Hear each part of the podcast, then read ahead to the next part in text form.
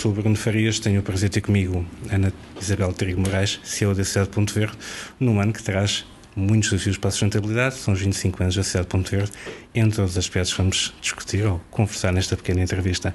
Ana, sem mais demoras, de que modo 2020 e todas as circunstâncias excepcionais vividas e que ainda estão, estão a ser vividas impactou a agenda da sustentabilidade e do ambiente em Portugal? Muito bem. Bruno, é sempre um gosto conversar consigo, conversar com a grande consumo e agradeço também a oportunidade uh, de poder, uh, enfim, partilhar com os seus leitores aquilo que é a história da Sociedade Ponto Verde destes últimos 25 anos. Indo agora à sua pergunta, eu diria que, bem, de facto, os impactos têm sido muito grandes a todos os níveis e começamos logo pelo impacto que esta situação pandémica que vivemos teve no comportamento das pessoas e teve no comportamento no que diz respeito à forma de consumir.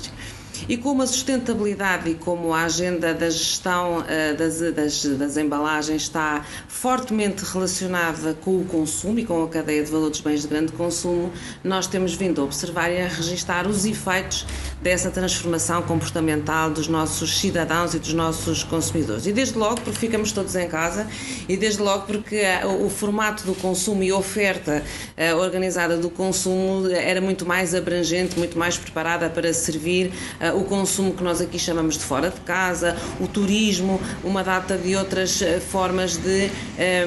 um, utilizar a embalagem e, e e depois tratá-la naquilo que é o que a sociedade Ponto Verde pede aos consumidores para fazer. Portanto, o que nós uh, uh, vemos é que as pessoas continuaram a consumir, consomem diferente e acreditamos que vai emergir aqui um padrão diferente de, de, de, de consumo. Um, até porque no, no, que diz respeito à, à, sensibilização ambiental é muito curioso e nós fomos muito surpreendidos até aqui na Sociedade Ponto Verde de ver como o hábito de as pessoas irem ao ecoponto colocar as embalagens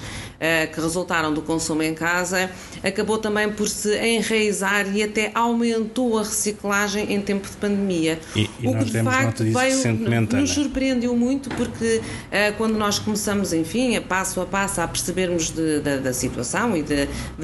dos efeitos do confinamento tão intenso que, que vivemos e, que, e, nós sabemos que o canal da restauração, dos cafés, uh, da toda a hotelaria um, eh, tem um impacto muito grande, uh, ficamos muito surpreendidos por ver a reciclagem com números uh, de aumento, apesar de estarmos confinados uh, em casa. E basicamente isto quer dizer é que aumentou este padrão de consumo e o consumo que estava fora de casa migrou em parte e de forma diferente para dentro de casa. Portanto, tivemos aí uma transformação grande e o hábito de ir ao, ao ecoponto até foi muitas vezes uma justificação das pessoas para poderem sair de, de, casa, pelo menos é isso que dizem uh, os inquéritos da Sociedade Ponto Verde, que fomos sempre fazendo ao longo dos diversos estados desta pandemia. E os números recentemente anunciados dão exatamente conta desse aumento significativo, diria eu,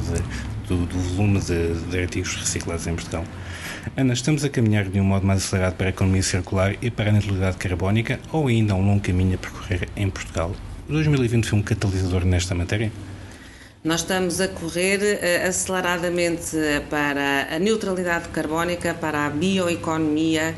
e a economia circular é de facto um, um, um, pacote legislativo, é um conceito que se veio densificar nos últimos anos. Ele não resultou dos tempos da pandemia, mas de facto acho que a pandemia veio mostrar a necessidade de andarmos mais depressa. Aliás, eu ainda recentemente tive a ocasião de dizer que acho que é urgente uh, eh, um, acelerar a economia circular na medida em que nós precisamos de cuidar dos recursos que precisamos para, para viver. E, portanto, tudo isto começa num compromisso que eu diria que é um compromisso político. Aliás, eu ressalvava aqui, enfim, um episódio muito recente que, uh,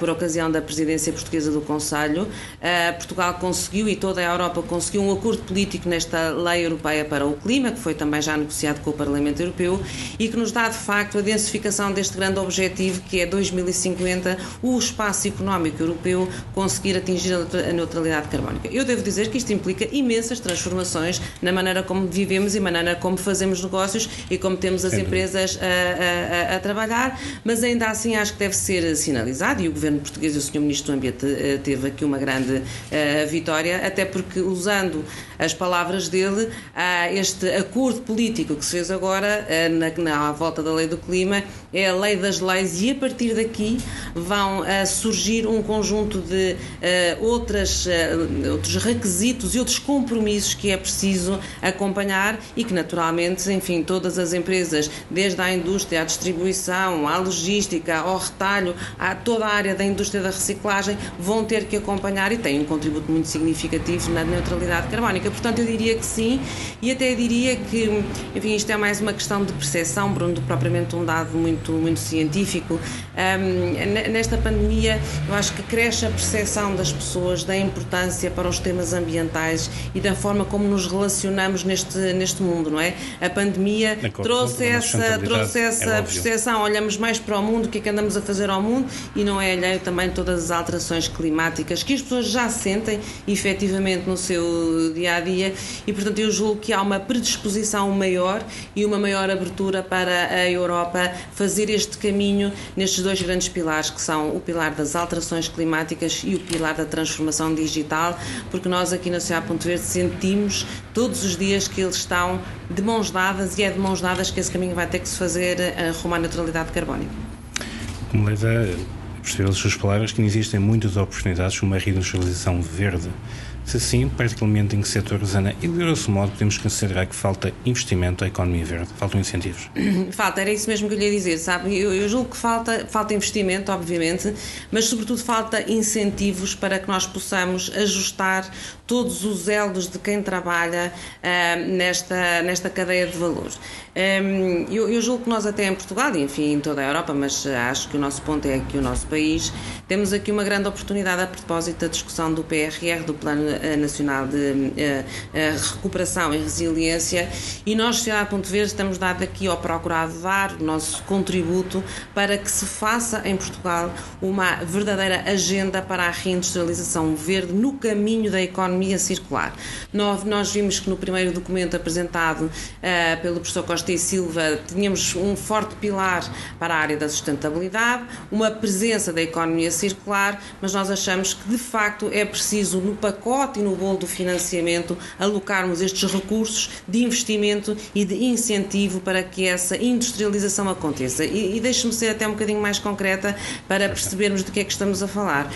Nós temos desafios muito grandes uh, na forma como estamos a tratar a pegada ambiental da nossa existência, desde logo do, do, do consumo. E portanto, nós precisamos de convocar a ciência, precisamos de convocar a academia, porque nós precisamos de novas soluções. E a indústria aqui depois acompanha estas novas soluções para encontrarmos formas de recolher mais embalagens, tratar melhor os materiais, obter matérias-primas secundárias que possam ser valorizadas no mercado e que possam voltar a entrar no circuito da, da, da produção. Precisamos de encontrar formas alternativas de eh, obter informação clara, até junto do consumidor, sobre o impacto ambiental, o tipo de embalagem que, que, que consome. Temos que encontrar eh, indústria que de facto seja indústria transformadora em Portugal e que seja, haja mais unidades de reciclagem de plástico, de reciclagem de papel cartão,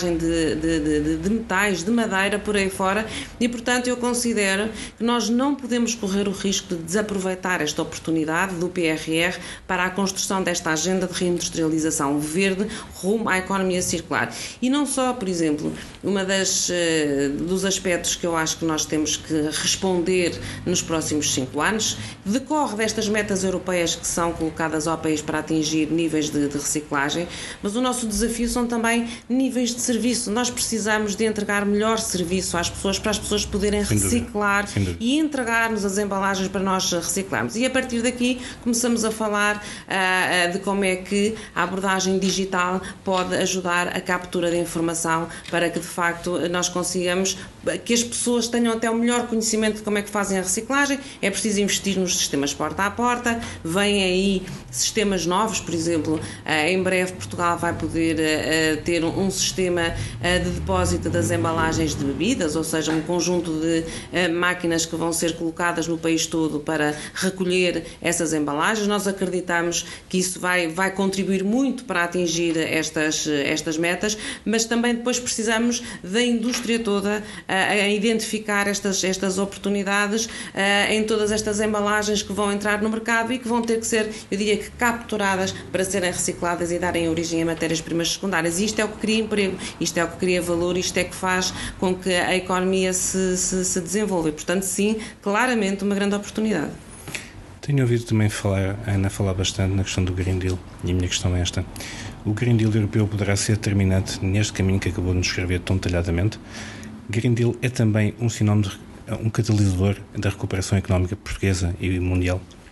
Sim, enfim, o Green Deal é, é, é, é, fundamental, aliás, ele corresponde a uma aposta política do conjunto dos países europeus para darem a competitividade, enfim, naquilo que é a geoeconomia e a geocompetitividade entre os grandes blocos económicos do mundo e, portanto, já seguindo aqui uma certa linha de tradição das políticas europeias, o, o Green Deal o que vem dizer é que o caminho é por aqui, o caminho é pela Europa se uh, destacar dos outros uh, blocos uh, económicos mundiais eh, pelas suas políticas uh, de eh, sustentabilidade e pelas suas políticas ecológicas. O Green Deal é muita coisa, não é, Bruno? O Green Deal é Pacto Ecológico Europeu, o Green Deal é neutralidade carbónica, o Green Deal é eficiência no consumo de água, o Green Deal é a captura e recolha dos equipamentos elétricos e eletrónicos, o Green Deal é evitar a emissão de gases de estufa. Portanto, eu diria o Green Deal é mobilidade elétrica, o Green Deal é energias renováveis e, portanto, eu, eu acredito acredito muito que esse é o papel das, eh, das grandes políticas públicas, ou seja, elas sinalizam o caminho que vamos ter que percorrer. Nós não nos podemos esquecer que, historicamente, já agora convocamos a história para nos ajudar a perceber é uh, o caminho que andamos a, a, a, fazer. Não nos podemos esquecer que a Europa já, uh, enfim, nos finais dos anos 70, dos anos 80, teve a visão e, e foi aqui que começaram a nascer as grandes políticas de proteção do ambiente. E eu diria que o Green Deal é uma continuação dessa visão que a liderança da Europa uh, tem. E, portanto, desse ponto de vista, ele vai ser muito uh, transformador. Resta saber é como é que fazemos esse caminho, com que recursos, porque também não nos podemos eh, aliar uh, do facto de, eh, percorrendo esse caminho para ganhar esta competitividade na, na, geoeconomia, temos que criar capacidade a todas as variadíssimas cadeias de valor e todos os setores para poderem atingir esses objetivos. E aqui entra o papel, então, do outro pilar, que é os mecanismos de incentivo de investimento, quer a nível europeu, quer a nível dos Estados-membros, para podermos ter um caminho alinhado e, e, e, o risco que eu vejo que possa existir aqui, mas que acredito que ainda pode vir a ser mitigado, é, é, é não termos Green Deal a várias velocidades nos vários países da Europa, certo, porque não certo. partimos todos da mesma posição. Claro. Nós não podemos uh, discutir, ou não, não podemos ignorar, melhor dizendo, que nós temos uma tradição uh, de políticas uh, de, de, de, de, indústria de, com preocupações ambientais e sustentabilidade muito enraigada no norte da Europa. Aliás, eu até dizia que os próprios cidadãos, eles próprios, são um, agentes de compromisso com as políticas ambientais também. e, portanto, de mudança. Eles acompanham, gerem, são alvos dessa, dessa mudança. E eu acho que é importante que neste quadro político se um, uh, procure evitar que, que, que haja um, um, aumento do fosso e das, e das disparidades. Portugal, nesse aspecto, é, é, um, é um país, enfim, que tem feito o seu caminho, mas ainda há muito caminho a, a percorrer e essa preocupação eu acho que é de sinalizar. Ana, falando em concreto dos resíduos, que temos estado a falar, podemos considerar de certo modo que o mesmo poderá alavancar o aparecimento de novos negócios que contribuam também para a retoma económica nacional no cenário pós-Covid que esperamos que estamos a começar a viver?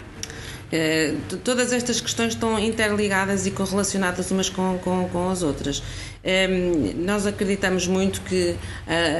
um, o setor da gestão dos resíduos e desta cadeia de valor das embalagens, e quando estamos a falar de gestão de resíduos, estamos a falar de gerir uma infraestrutura muito grande que o país tem, que é a rede dos ecopontos, que enfim já são cerca de 60 mil ecopontos entre o, verde, o amarelo e o azul que estão colocados no país todo e nas ilhas, a Sociedade Ponto Verde, e este sistema trabalha uh, no território todo e para todos os, os cidadãos. E nós, temos, nós sabemos, até porque conhecemos experiências noutros países,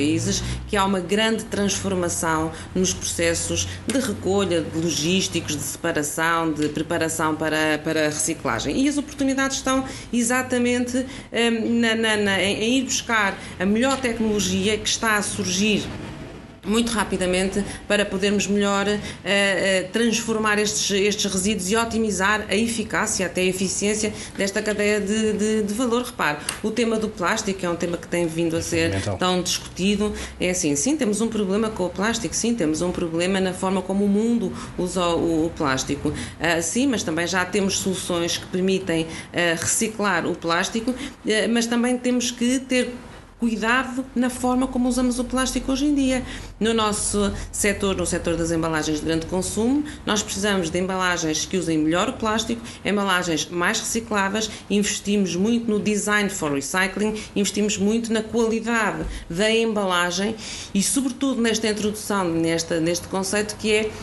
pensar a embalagem para um determinado produto, já considerando o fim do vida dela quando ela for descartada certo. e quando ela já não tiver outra, outra solução. Portanto, sim, temos aqui muitas oportunidades. Repare, uh, temos ecopontos que vão evoluir, vamos ter, por exemplo, a Internet of Things e toda a digitalização a ser convocada para esta cadeia de, de, de valor, para as pessoas saberem uh, o que é que estão a, a, a, a consumir. Precisamos de saber, uh, através destas tecnologias dos sensores, se os ecopontos estão cheios estão menos cheios, qual é a cadência de enchimento para se ajustar à cadência de recolha. Portanto, tudo isto tem uma complexidade que vai trazer pequenos e grandes negócios. E, sobretudo, porque quando nós olhamos para o futuro próximo em Brunesse, e o futuro que eu estou a falar não é o futuro daqui a 20 anos, é o futuro é daqui a 2 ou 3 anos, é o é futuro daqui a 5 a, a cinco anos, quando nós tivermos uh, que, de facto, uh, encontrar novas formas de tratar os nossos resíduos, o lixo que nós produzimos,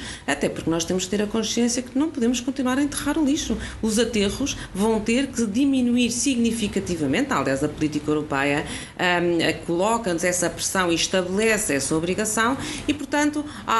hoje em dia Portugal continua a ter elevadas taxas de colocação de resíduos em aterro e nós temos uma grande ambição para daqui a, a, a poucos anos termos só 10% eh, de resíduos enterrados em aterro. Nós neste momento estamos a enterrar 45% a 50%. E, portanto, desde logo, tudo isto vai, vai, vai fazer com que surjam pequenos médios e grandes formatos para tratar todo, todos os resíduos e desta vez não só de embalagens que são produzidos em Portugal.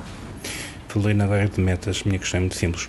Portugal, enquanto país, está a cumprir as metas da reciclagem e já agora, quantos colegas portugueses, se é que tem esse número na cabeça, como é óbvio, fazem já a respectiva separação das embalagens e quem não faz, conseguem perceber porque é que não o faz?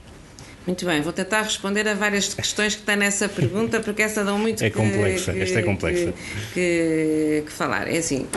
nós, quando falamos de reciclagem em Portugal e nas metas europeias de reciclagem, eh, falamos das metas globais de reciclagem para, para o país, ou seja, de todos os resíduos que, que são produzidos pneus, eh, veículos, embalagens, pilhas, o, o, lixo comum, que é aquele que não é tratado nestes fluxos específicos que encaminham para, para a reciclagem. E, portanto, quando olhamos para a meta global da reciclagem, Portugal ainda tem um caminho para fazer, porque nós não estamos de facto alinhados com aquilo que são as nossas uh, obrigações.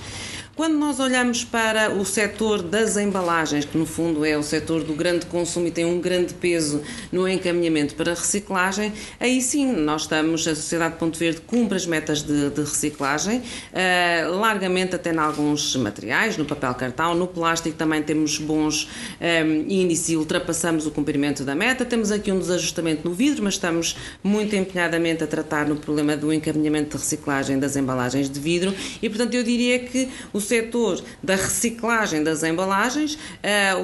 o, setor da recolha seletiva, que é a tal rede dos ecopontos, que é, a parte mais visível para os cidadãos, nós cumprimos as nossas metas. No global, há vários problemas. Os elétricos e eletrónicos têm grandes problemas de, de, de encaminhamento para reciclagem, há vários outros fluxos específicos que não cumprem a, a meta, não é o nosso, é o nosso caso, e, isto preocupa muito a Sociedade Ponto Verde, até porque, eh, à medida que nós vamos caminhando no tempo, uh, repara, em 2025, nós temos que reciclar 65% de todas as embalagens de vidro, papel cartão, madeira, metal, uh, forem colocadas no mercado. Nós atualmente, nós, nós neste momento, Portugal nas embalagens cumpre a meta, enfim, o sistema está ali, é, a meta oficial são 55%, o sistema está quase, está em cima, 54,3% da mesma da meta global. Uh, portanto, aí estamos bem, mas atenção, porque à medida que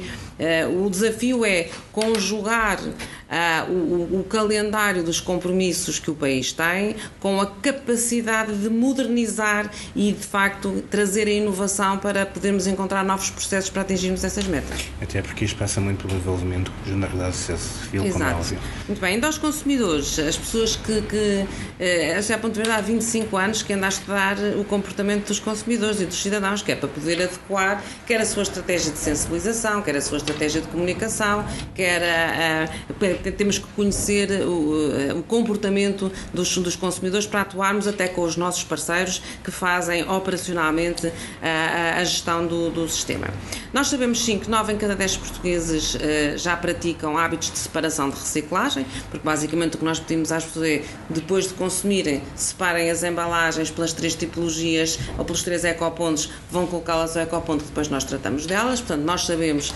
que 9 em cada 10 portugueses fazem essa separação. Aliás, é curioso que o nosso mais recente radar da reciclagem veio-nos dizer que os portugueses estão hoje em dia mais preocupados com as questões ambientais e com o impacto do consumo no ambiente do que estavam na era uh, uh, antes da, da, da pandemia, uh, mas ainda assim eu acho que o grande desafio é, é pegar nestes 9 em cada 10 que não fazem a separação total de todas as embalagens que entram no solar, o nosso desafio é fazer com que se tornem os portugueses uma espécie de fanáticos da reciclagem e que reciclem e que saibam que tudo aquilo que têm em casa, se colocado no sítio certo, pode de facto diminuir e, e, e, e eles contribuírem para responderem à sua preocupação, que era diminuírem o impacto, o impacto ambiental do consumo e contribuírem para uma, uma melhor qualidade de vida uh, com, com, o planeta.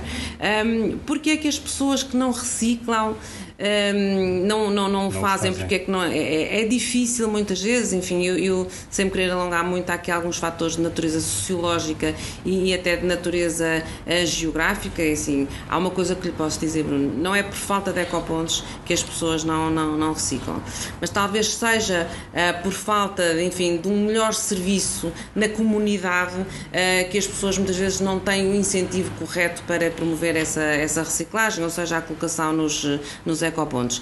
Eu julgo que eh, a evolução do sistema para se fazerem recolhas dedicadas porta a porta na casa dos consumidores, irmos, enfim, mais perto dos, dos locais de consumo, dos bares, dos cafés, dos restaurantes, das zonas das esplanadas, se nós tivermos capacidade, cá está, para criarmos novos modelos de recolha, que hoje em dia não existe, a Sociedade Pontueira entende que há aqui um, um longo caminho para otimizarmos estas, estas redes de recolha e irmos buscar aquele, aquelas embalagens que não se reciclam, em parte por falta de motivação para, para, para para reciclar, noutra parte porque de facto o sistema, um, o desenho do sistema ainda está aquém daquilo que ele pode de facto um, representar. Por exemplo, ao, ao, final do dia, um pequeno café numa zona residencial que tem uma data tem um vidrão cheio das, enfim, das embalagens e das garrafas que foram consumidas no, no dia. Tem que arrastar um contentor para ir a um ecoponto mais próximo. Faz barulho para os vizinhos, incomoda. Só para ser muito prática, é muito concreta. Faz muito mais sentido encontrar encontrarmos uma cadeia de logística, e aqui convoca-se, enfim, toda a área da, da, da logística, como uhum. sabe, tem aqui um papel de, essencial, para encontrarmos outras formas de, de, de dar de, soluções práticas para a vida das pessoas. Isso, e, portanto, aí acredito que, o, que, que, que aqueles que hoje em dia não são fanáticos da, da, da, da reciclagem passem a ser fanáticos da reciclagem e reciclem mais. E passem a ser exigentes de mudança que tanto é necessário. Ana, podemos considerar de algum modo que a reciclagem é cara ou isso é um mito? Um mito é achar que pela reciclagem ser cara ela não se deve praticar. A reciclagem custa dinheiro, assim, tudo custa dinheiro, não é? E, portanto, a reciclagem, até ela vai tender a ser cada vez mais cara, porque eh, eh, toda, toda a cadeia de gestão, eh, ou seja, levar os resíduos do pós-consumo para as centrais de triagem, separá-los, tratá-los, prepará-los para serem reciclados, fazer com que se transformem em matérias-primas secundárias, ou seja, a economia circular a funcionar, é óbvio que isso tem, tem, tem um custo. Na nossa perspectiva, e esse custo é caro e, é assim, e vai custar cada vez mais a todos nós pagarmos a reciclagem, mas é o custo imediato, porque nós depois temos o grande ganho da preservação ambiental e temos o ganho de conseguirmos viver melhor com, com, com a natureza e mitigar aquilo que é o impacto ambiental, que nós sabemos que tem impactos hum, muito, já muito severos que se sentem e Portugal ainda por cima é um país que tem 800 km de costa, nós temos uma relação fortíssima com, com, com o mar, é assim, nós temos que preservar aquilo que é a riqueza do país e isso não se faz sem se investir, nomeadamente na reciclagem das embalagens, com, com razoabilidade, com eficiência, tentando procurar não só conseguir atingir as metas que já falamos e que todos conhecemos, mas atingi-las da, da, da forma mais razoável e pagável por todos nós. Nós também não queremos pagar muito mais pela reciclagem em Portugal do que paga-se, paga, por exemplo, em Espanha. Temos que, temos que aprender e temos que trazer essa eficiência ao nosso, ao nosso sistema. E, e sabe, Bruno, eu, eu não tenho encontrado nesta minha experiência aqui na Sociedade Ponto Verde uma resistência grande das empresas embaladoras ao custo da reciclagem. Não tenho, aliás, eu, eu, o que eu até vejo é as empresas cada vez mais a virem ter com a Sociedade Ponto Verde. Nós também temos, nos últimos anos, criado instrumentos para apoiar as empresas, quer do lado da nossa estratégia de inovação para a embalagem, para a reciclagem, quer do lado da parceria de marketing e comunicação com essas marcas, mas o que nós sentimos é uma genuína e verdadeira preocupação das, das, das marcas, seja de bebidas, seja de, eh, de, de cereais, seja de cosmética, seja de, de, de, textas, do que seja, uma grande preocupação para incorporarem estes princípios de ecodesign e de facto atenuarem aquilo que nós conhecemos e que sabemos que é a pegada ambiental, até porque isso é exigido pelos consumidores. E cada portanto, vez cada vez mais cada não, vez. não discutimos eu, eu acredito, e é verdade, que aqui há uns anos a reciclagem discutia-se em termos de preço, quanto custa. Agora já não, não vejo a discussão assim, assim. Como é, a discussão que eu vejo é como é que nós fazemos melhores é embalagens e como é que nós respondemos àquilo que os nossos consumidores querem, ah, ah, porque eles, eles verdadeiramente estão muito preocupados com o impacto ambiental do consumo. E nós sabemos que é assim, a consciência ambiental, a cidadania ambiental e o, e o consumidor determina muito a oferta que é colocada e, portanto, a discussão que hoje em dia se faz na sociedade Ponto Verde é muito mais de valor acrescentado para uma melhor reciclagem do que propriamente quanto custa a, a reciclagem, que nós sabemos que custa, custa às empresas e aos cidadãos agora e vai custar mais. Uma pergunta um pouco mais complexa, queria eu, Ana, mas gostava que me respondesse. A maioria dos portugueses tem noção do que paga realmente através da taxa de resíduos cobrado, por exemplo, na fatura de água. Há transparência no sistema e eu aqui acrescento. Do seu ponto de vista, esta situação deve continuar ou devemos encontrar alguma alternativa, se é que é possível encontrar uma alternativa. Muito bem, esse, como diz, é de facto um tempo crítico e eu até diria que às vezes pode ser aqui um pequeno bottleneck para nós uh, trazermos uh, mais uh, transparência para o sistema da reciclagem em Portugal. Porque, na verdade, eh, na verdade, hoje em dia os consumidores eh, portugueses eh, não sabem que gerir o sistema todo dos ecopontos custa quase 100 milhões de euros. E, portanto, ou até um bocadinho menos, são 80 milhões de euros. Ano. Mas ainda assim, ano. E isto é pago pelos consumidores. E os consumidores depois não sabem que, além disso, têm que financiar toda a rede de recolha, toda a rede de limpeza, toda a rede de, de, de separação, de tratamento, de encaminhamento. Eu diria que há aqui um, um, um lado um, pouco, ainda muito escondido do que é que se uh, acontece depois dos, dos ecopontos e que as pessoas não têm noção nem do que acontece operacionalmente, nem quem é que paga, nem quanto é que custa. É que Ora bem, como as pessoas têm a sua tarifa de gestão de recursos de, de, de resíduos urbanos, uh, que é cobrada na, na, na, fatura da água, e além disso não é só cobrada, ela é indexada ao consumo da água, que ainda é aqui mais uma complexidade uh, que nós aqui temos. Eu acredito muito que seria uh, importantíssimo e que teríamos muito bons resultados em, de facto, uh, termos uma forma diferente de cobrar ao cidadão os resíduos que produz, o lixo que produz e que resulta das suas escolhas, porque, no fundo, o que nós estamos a dizer às pessoas é pode escolher consumir desta maneira e paga X, pode escolher consumir da outra maneira e o seu custo será, será, será Y. E isto não é só o custo da fatura, é também o custo ambiental, porque os, os cidadãos são muito mais sensíveis aos temas ambientais do que às vezes nós, nós pensamos. Portanto, eu, eu vejo que como quase que inevitável nós caminharmos para uma uh, forma de cobrarmos aos cidadãos estes serviços que não passe pela fatura da água, até porque isso trazia uma outra eh, vantagem, que não é só a questão da transparência, é assim, a pessoa sabe exatamente quanto é que lhe custa gerir o lixo que produz. E isto implica, voltamos quase para o início da nossa conversa, Bruno, isto implica uma transformação radical na infraestrutura na, na, no, no sistema. Porque, repara, as pessoas podem ter um cartão, ir ao ecoponto, abrir o ecoponto com o cartão, colocarem lá os seus resíduos, pode ser organizado coletivamente, nas zonas mais densamente eh, habitadas, nas zonas, nas zonas urbanas, mas repare, tudo isto é assim, nós quase que passaríamos, o ideal era irmos com o nosso telemóvel, colocar os nossos eh, resíduos que, ter a consciência que eles até vão ser eh, recursos, vamos lá, abrimos a tampa da, da do, do ecoponto com o telemóvel, colocamos e depois aquilo é faturado uh, mensalmente. E, portanto, eu estou muito convencida ചെയ്ത് que hum, poderíamos, deveríamos, e acredito que é para aí que caminhamos, em autonomizar a, a forma de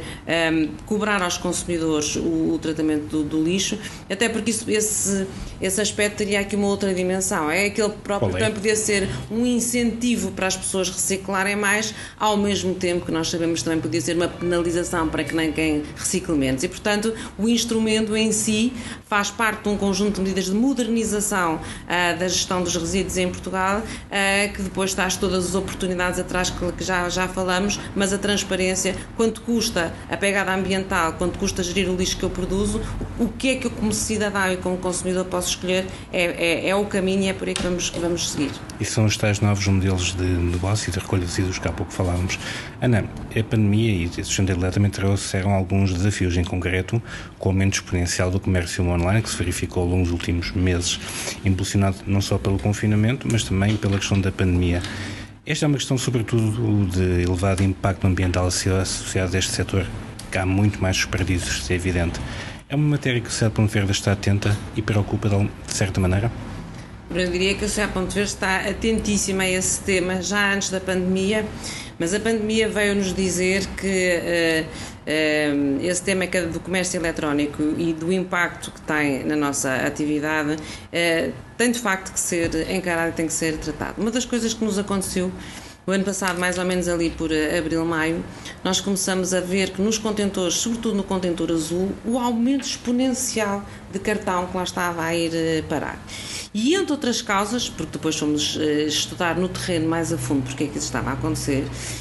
e entre outras causas que eh, tiveram na origem desse aumento de consumo, nós temos claramente o aumento do, do, do comércio eletrónico. E isso não é uma tendência só da pandemia. O comércio eletrónico já vinha em franco crescimento, até porque tem a ver com a globalização de todo o comércio eletrónico, que já vinha em franco crescimento de, de trás. Ele não é igual em todos os setores dos bens de grande consumo. Na eletrónica é, é, é relevantíssimo, no alimentar não, não, é tanto, mas, mas o crescimento é muito é, é notável, mas no texto têxtil, no calçado, os nossos indicadores todos dão eh, essas vendas a crescerem eh, exponencialmente e isto traz aqui um problema grande para, para a nossa cadeia de valor e, sobretudo, para quem é que anda a pagar o sistema e para quem é que não está a pagar o sistema. Porque, assim, o comércio eletrónico é uma realidade e vai ser cada vez, eh, cada vez maior. Os indicadores de um estudo da Deloitte que nós usamos aqui na Sociedade Ponto Verde dizem-nos que o ritmo de crescimento do comércio eletrónico em Portugal, neste, no ano passado, foi de 8 0,9% e vai continuar a crescer até acima de muitos países na, na, na, União Europeia. O que quer dizer que vamos ter nos ecopontos embalagens que não pagaram para ser recicladas em Portugal. E, portanto, alguém vai ter que as pagar e isto gera uma distorção no, no, no sistema. Nós temos estado em diálogo muito com as autoridades, enfim, quem define as políticas públicas para criarmos instrumentos mais efetivos para podermos dar o devido encaminhamento e o financiamento que é necessário para tratar essas, essas embalagens e de facto é um diálogo que está a acontecer, mas o diálogo tem que ser mais urgente, porque o comércio eletrónico, com o nível de crescimento que nos, eh, que, que, que nos traz, vai ter um impacto muito grande no modelo de gestão e, sobretudo, no modelo de custeio uh, do, do, do, da reciclagem dessas embalagens que cá vêm parar. Exatamente, até porque o aumento de volume é perfeitamente evidente e verifica-se em muitos casos que por vezes as embalagens nem cabem dentro dos próprios ecopontos. Certo, certo, certo, certo. Isso é verdade. Que projetos têm vindo a ser apoiados pela, pelo SAD Ponto Verde em matéria de inovação nas embalagens e na eficácia dos processos de reciclagem? Lembro, por exemplo, um, o, projeto, o projeto Resource, salvo, salvo erro, com a BTI, é um bom exemplo disso mesmo, desse incentivo, dessa atenção que a Sociedade Ponto Verde tem posto nesta matéria. Certo, é verdade. Bruno, a Sociedade Ponto Verde, enfim, ao longo destes 25 anos, teve vários momentos na sua, na sua história. Eu talvez fizesse aqui, comentasse só aqui o momento mais, eh, mais recente, que é assim. Nós, com os crescentes desafios que estavam a ser colocados à cadeia de valor, a Sociedade Ponto Verde, dos seus acionistas, nós eh, apercebemos que tínhamos que encontrar eh, respostas mais ambiciosas e colocar ao serviço dos nossos clientes soluções mais ambiciosas, porque eles próprios também estavam a precisar eh, de obter essas respostas do, do, do mercado, porque não só, enfim, a opinião pública, não só o consumidor, a agenda dos temas ambientais cresceu e ganhou uma visibilidade muito grande, também com os ativistas e com as pessoas, com, com os ambientalistas, tudo isto cresceu muito e passou a ser muito, muito relevante. E, portanto, nós aqui fizemos uma reflexão interna e começamos a desenvolver um, ou a reinventar instrumentos que a Sociedade Ponto Verde já utilizava e ao longo destes anos todos utilizou e com muitos resultados bastante, bastante interessantes, mas tivemos, eu diria assim, que os acelerar. E, portanto, tivemos aqui estes dois pilares fundamentais que foi a criação de uma estratégia de inovação para o setor e para a cadeia de valor das, das embalagens, ao mesmo tempo que convocamos os nossos clientes para comunicarem mais e usar essa proximidade com o consumidor que eles têm na embalagem. Aliás, nós temos até aqui um claim que é quando a embalagem passa a mensagem, porque o consumidor precisa ter informação transparente, precisa de saber o que é que há de fazer àquela, àquela embalagem. E, portanto, nos últimos três anos fizemos aqui uma, uma, uma transformação na próprios serviços que nós, eh, que nós prestamos, exatamente para ir ao encontro dos nossos, eh, dos nossos clientes. Porque tradicionalmente, enfim, a Sociedade Ponto Verde, e eu digo isto porque eu não estava cá na altura, estou muito à vontade, ensinou os portugueses a reciclar. E temos uma trajetória muito grande de enormes investimentos em sensibilização e comunicação. Já Ponteiro já investiu mais de 55 milhões de euros em campanhas de comunicação ao longo destes anos. E nesta reflexão que nós fizemos agora recentemente, nós apercebemos de uma coisa: é sempre preciso continuar a sensibilizar e a comunicar uh, com, com, o cidadão para promover a boa prática da, da, da reciclagem, até porque ela vai mudando, ela vai mudando e vai criando. Uh, eu acho que hoje em dia o tema já nem é tanto se as pessoas reciclam ou não, é se reciclam bem e da forma correta Exatamente. como nós uh, recomendamos. Mas dizia-lhe que um, ehm, nós entendemos que era preciso atuar não só na sensibilização dos, dos, dos cidadãos para obtermos melhor reciclagem, melhor mais quantidades, mas também atuar a montante, ou seja,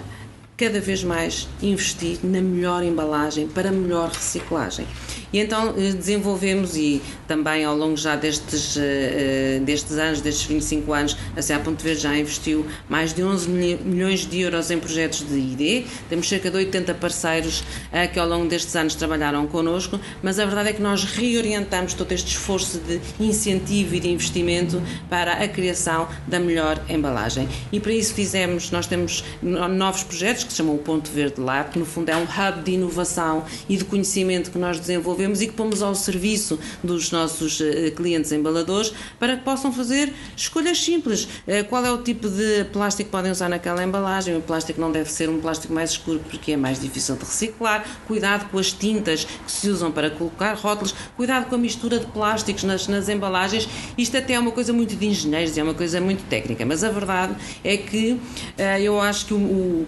o que nós conseguimos fazer foi colocar na mesa dos decisores quando se está a lançar um novo produto. É assim, não se lança só um sumo que se vai à procura do bom sabor para o consumidor, também tem que se pensar na embalagem e talvez aquilo que a Sociedade Ponto Verde eh, tenha feito de mais positivo é que põe nessa, no período da concepção dos novos produtos a lançar e mesmo daqueles que já existem, a preocupação de reinventar e de conceber as embalagens que vão levar ao consumidor de forma a que elas de facto sejam eh, mais, mais sustentáveis, mais fáceis de reciclar e mais amigas do ambiente, percebe? portanto, esse é, é, esse é o grande, é a grande transformação, é nós vamos obter melhores resultados quanto mais trabalharmos o consumidor, quanto mais trabalharmos os nossos parceiros, que são os, os sistemas municipais de gestão de, de, de, resíduos, que ainda não os tinha referido eh, nesta nossa conversa, mas que são fundamentais para oferecerem o tal serviço aos, aos cidadãos, mas vamos trabalhar antes, vamos trabalhar com os materiais. E por isso é que eu digo que aqui se convoca a indústria, a ciência, a academia, a inovação e a oportunidade está muito, muito, muito aqui. E portanto, e os embaladores, repare, nós temos imensos clientes que cada vez mais nos pedem uh, ajuda, conselho, nós ajudamos a desenvolver uh, essas, essas embalagens, os rótulos, os materiais, uh, tudo é muito. e ajudamos até a esclarecer mitos, porque às vezes enfim, há soluções que ainda não estão em níveis de maturidade e que às vezes falsamente se apresentam como produtos novos de, e compatíveis com os processos de reciclagem, porque esta, esta dimensão da compatibilidade com o processo de reciclagem é muito importante e às vezes não é bem assim. Portanto, nós trazemos essa, digamos, verdade para a melhor reciclagem para junto dos decisores na cadeia de valor a montante. E temos visto também que já quem compra produtos apenas porque são ambientalmente ou socialmente responsáveis, uma tendência que eu creio que seja crescente. E minha pergunta é, Ana, o ambiente tornou-se um aliado do marketing ou é o marketing que está a aliar ao ambiente na promoção destas boas práticas que urgem a serem mais implementadas ainda? Esse é, esse é, um, é um aspecto muito, muito interessante e vou-lhe dizer, é assim, eu acho que um, o marketing é, por definição, um, um, aliado do negócio e um aliado do consumidor. E, portanto, eu acho que é muito giro é que o marketing percebeu que o consumidor é um aliado do ambiente. E, portanto, tem que ir à procura da resposta que dá ao consumidor quando o consumidor lhe vem dizer uh, que no seu, nas suas escolhas de consumo isso é um tema muito importante. E repare, isto não, uh, não, não, é, não é mesmo só uma questão de marketing. Eu acho que o marketing é fundamental, ele é instrumental para chegar ao consumidor, mas repare,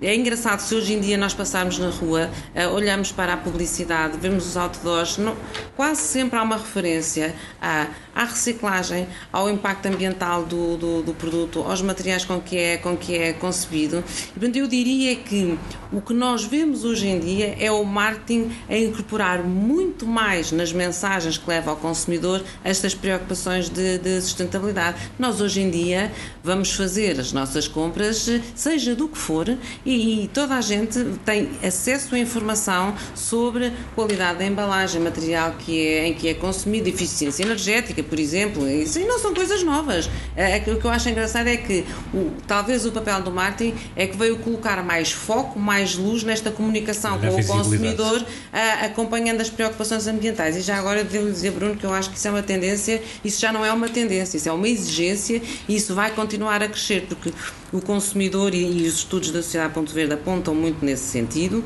O consumidor cada vez vai querer ter uma comunicação transparente sobre o que está a consumir, seja de que natureza for. E, portanto, esta, esta preocupação leva as empresas a, de facto, a prepararem melhor essa, essa informação e também terem cuidado, porque aquele tempo em que, enfim, que os temas da sustentabilidade era um bocadinho chamado greenwashing, não é? Todos sabemos o que é, não vale a pena ter medo de, de, de, de o dizer. Uh, hoje em dia, se, se nunca se, se, se, deveria admitir, hoje em dia o escrutínio por parte do consumidor é muito grande, até porque o consumidor hoje em dia tem acesso não só a muita informação, mas é rapidíssimo a ter essa informação. Basta um qualquer telefone, qualquer plataforma digital para o consumidor poder ter, eh, ter, ter essa informação. E, portanto, os marketeers e quem faz a concepção dos produtos cada vez mais estão atentos a isso. Ana, uma questão final. O que mudou nestes 25 anos em que a Sociedade Ponto Verde existe? Quais foram os seus principais contributos em matéria de sustentabilidade, numa resposta curta? E, sobretudo, Ana, que desafio temos pela frente para os próximos anos? Bem, o país mudou imenso, não é? Nós estamos a fazer agora uh, uma enfim, parece-me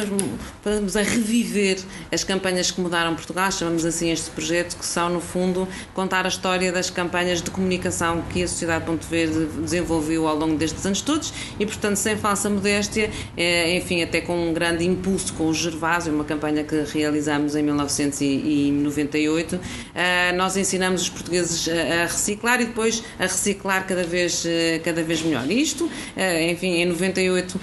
eu até tenho aqui os dados, em 1998 foram recicladas 1.495 toneladas de resíduos de embalagens e em 2020 nós estamos a reciclar quase meio milhão de toneladas de embalagens. Portanto, tudo isto é uma grande mudança, é, é uma grande, é uma grande eh, mudança. Um, o grande desafio eh, que nós temos eh, agora pela frente, eu, eu, acho que era um bocadinho aquilo que lhe disse há pouco, que é, é por um lado, investir na eficiência, na eficácia, na inovação, nas novas oportunidades, nas novas, na industrialização, nos desafios da, da, da economia circular e isso fazemos com um conjunto muito vasto de, de, parceiros. Em segundo lugar, eu dizia que nós temos que continuar a comunicar com o cidadão, porque comunicar é preciso sempre, não é pelo facto de já termos feito muitas campanhas que deram estes resultados uh, que podemos eh, aliviar, temos é comunicar diferente, talvez não da mesma maneira, precisamos estar sempre a sensibilizar até as novas gerações que, que aí vêm e, portanto, o nosso desígnio é tornar os portugueses todos fanáticos da reciclagem. Eu acho que um dia, se eu vi que Portugal for considerado um, um país em que toda a gente não admite não reciclar nada, eu diria sim, senhora, o país está, está, está, está no bom caminho. E gostava também de dizer que um dos trabalhos que nós estamos a fazer agora é que nos dá muito, muito orgulho, esse, esse dá-nos muito orgulho e que tem a ver também com aquilo que o país que todos vivemos durante a, a pandemia. Nós tínhamos um projeto muito orientado para o público das escolas e, e, quando eu digo público das escolas não digo só alunos, não digo só as crianças, digo a comunidade escolar,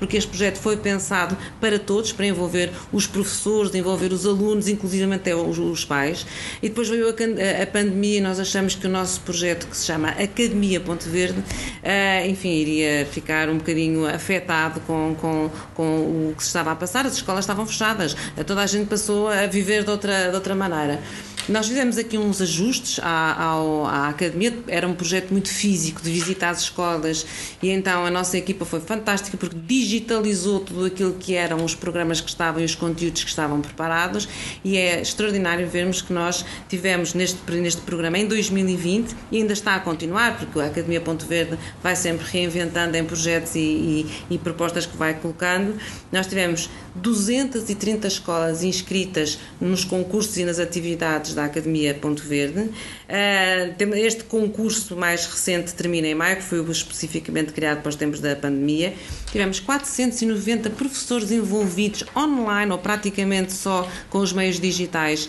ah, nos nossos projetos de promoção da melhor reciclagem nas escolas e temos 123 mil alunos que participaram neste, neste concurso. O concurso também foi muito pensado para estes novos tempos, tem influências, são músicas, cantam, desenham, fazem muitas coisas e é, e é de facto importante uh, perceber que há uma participação enorme. Deixa muito, porque é assim, como eu lhe dizia há pouco, uh, a sensibilização para a boa prática da, da, da reciclagem é non-stop. Ela é contínua, nunca para, nunca vai parar e, e, às vezes até, com, sobretudo com os desafios, e agora é a parte da, da, da questão relacionada com os desafios, é assim, tudo isto vai mudar tanto, o sistema vai mudar. Hoje em dia as pessoas vão ao supermercado ou estão no café, consomem determinada embalagem, conhecem bem, porque a Sociedade Ponto Verde explicou durante estes anos todos onde é que devem ir colocar aquele tipo de material, mas isto não vai ser assim. Nós vamos passar a ter mais separação, mais contentores, há umas, há umas materiais, umas embalagens que vão para os ecopontos, outras vão ter, ter que ser entregues noutros pontos de recolha, tudo, tudo que é orgânico e que hoje em dia se coloca no, no caixote de lixo indiferenciado em casa eh, vai passar a ter que ser eh, separado. E eu gostava de fazer só aqui um considerante final, é que é muito é, interessante, é tudo isto tem a ver com, com, com, o mundo das marcas, com o mundo do consumo e com a, a forma como todo, não há pessoa desde o marketing à área da, de, da concepção do produto, aos conselhos de administração, toda a gente hoje em dia toma decisões com a componente uh, da sustentabilidade e com a componente da reciclabilidade das suas uh, embalagens em mente. E isso talvez seja o grande ganho que a Sociedade Ponto Verde ofereceu aos seus clientes, que é, a par de tudo aquilo que acontece no, no, no mundo, nós somos o parceiro, estamos cá a ajudar e não é por acaso que a Sociedade Ponto Verde continua a servir 8.200 empresas em Portugal. É, muito obrigado. Muito obrigada, Bruno. Clube do Grande Consumo.